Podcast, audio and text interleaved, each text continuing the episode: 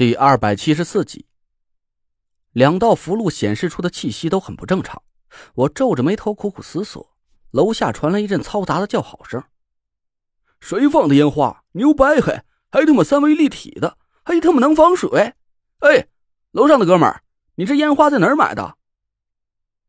我没心思搭理他们，想了半天，我回头看着张俊轩说：“你找个人去湖边，再放点鱼食，让湖里的锦鲤动起来。”现在人工湖里的气息实在是有点诡异，让锦鲤打破一下阴阳平衡试一试。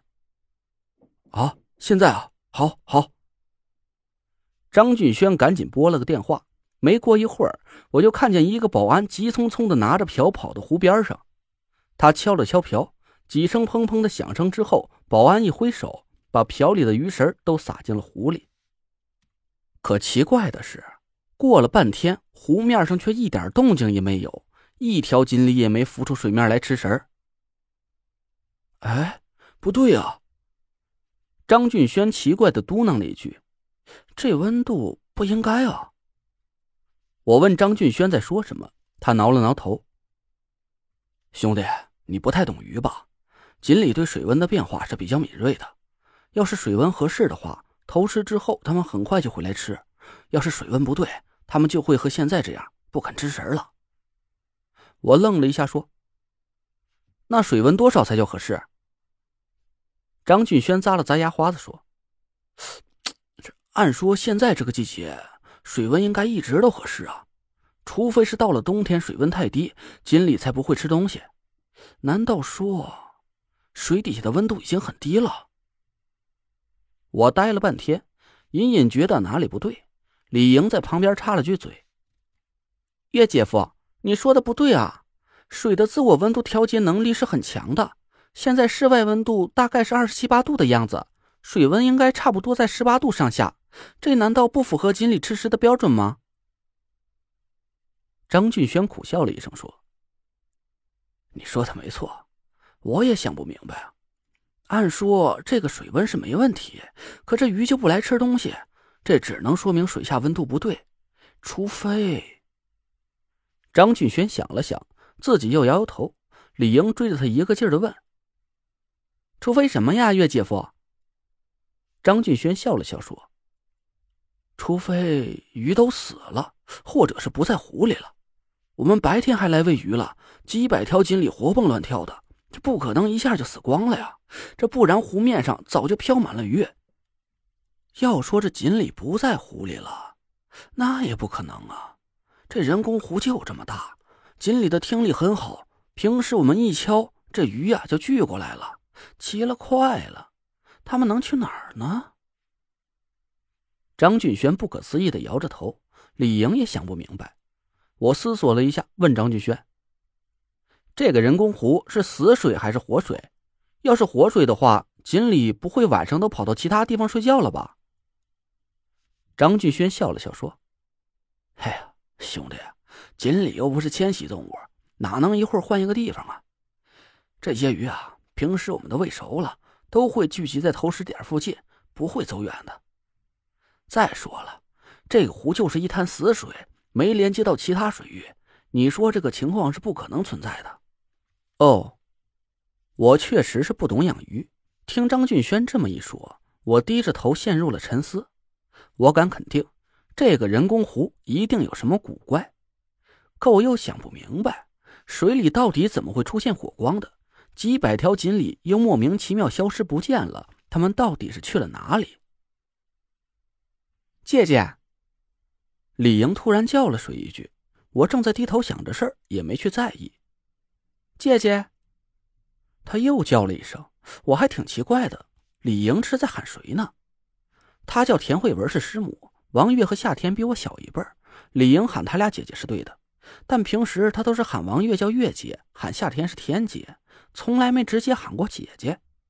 而且她的发音还奇奇怪怪的，怎么听着都像是天津的口音。半天也没人应她，我奇怪的抬起头，李莹啊却是看着我。结界，湖里应该是有一个结界，把阴阳之气全部封印住了。所以啊，我们才找不到活物的气息。结界，对呀，我一拍大腿，李莹实在是太聪明了，我怎么就没想到这一点？狐狸应该是被人下了结界，只是施法的人手法很精妙，他并没有把整个人工湖都用结界隔开，而是在水的中间施法，把湖水上下隔成了两层，水底被结界隔离开来，湖里的阴阳之气都被封印在了湖底。水面上这一层肉眼可见的景象，其实是被结界隔开的一个表象。水面失去了水底阴阳二气的根源，所以才会显得灰蒙蒙的，毫无生气。那锦鲤消失的怪事就可以解释清楚了。晚上鱼是要沉到水底睡觉的，由于结界的隔离，锦鲤感觉不到鱼食投放在水里，所以就没浮到水面上来吃食儿。而湖里出现的火光。我抬起头，长长的吐了口气，满脸都是兴奋的神色。说通了，完全说通了。结界下面的水底封印着什么东西？从火光出现的时间来看，不符合阴雾活动的规律，那就说明水底封印的很可能是两个人。这两个人无法突破结界的封印，但是他们运用法力制造出了离火之象。所以，住在人工湖东边和南边两个方位的一期业主就看到了两点火光。从火光的强弱程度来判断，其中一个人的法力比较高强，制造出来的离火之象非常明显；而另外一个人的道行相对低一些，火光就显得比较弱。我兴奋地把我的判断告诉了张俊轩，他大喜过望。太好了，那么这么说不是闹鬼啊？哎呀！我这段时间呢，可是让火光给折磨惨了，兄弟啊，你能解开封印，把那俩人放出来吧？可别再让他们天天晚上放火吓唬人了。我讪讪的笑了笑，我不懂鱼，张俊轩也不懂风水。虽然我想通了湖里出现怪事的真相，但是要解开封印的结界，那可不是像他说的这么轻描淡写。能把结界这么巧妙的下在水里。竟然还骗过了我的眼睛，这足以说明施法的人绝不是泛泛之辈啊！要不是李莹看透了湖里的玄机，我恐怕这辈子都想不明白为什么水里会出现火光。我想了一下，要是我贸然去救封印在湖底的人，一定会触发结界，施法的人第一时间就能感受到我的敌意。和那个神秘人正面硬刚，我还真没有十足的把握。搞不好封印在湖底的两个人没救出来，还要把我们这些人的命给搭进去。在七月十五赶赴关外熊家的约会之前，我可不想节外生枝，给自己又惹上什么强劲的对手。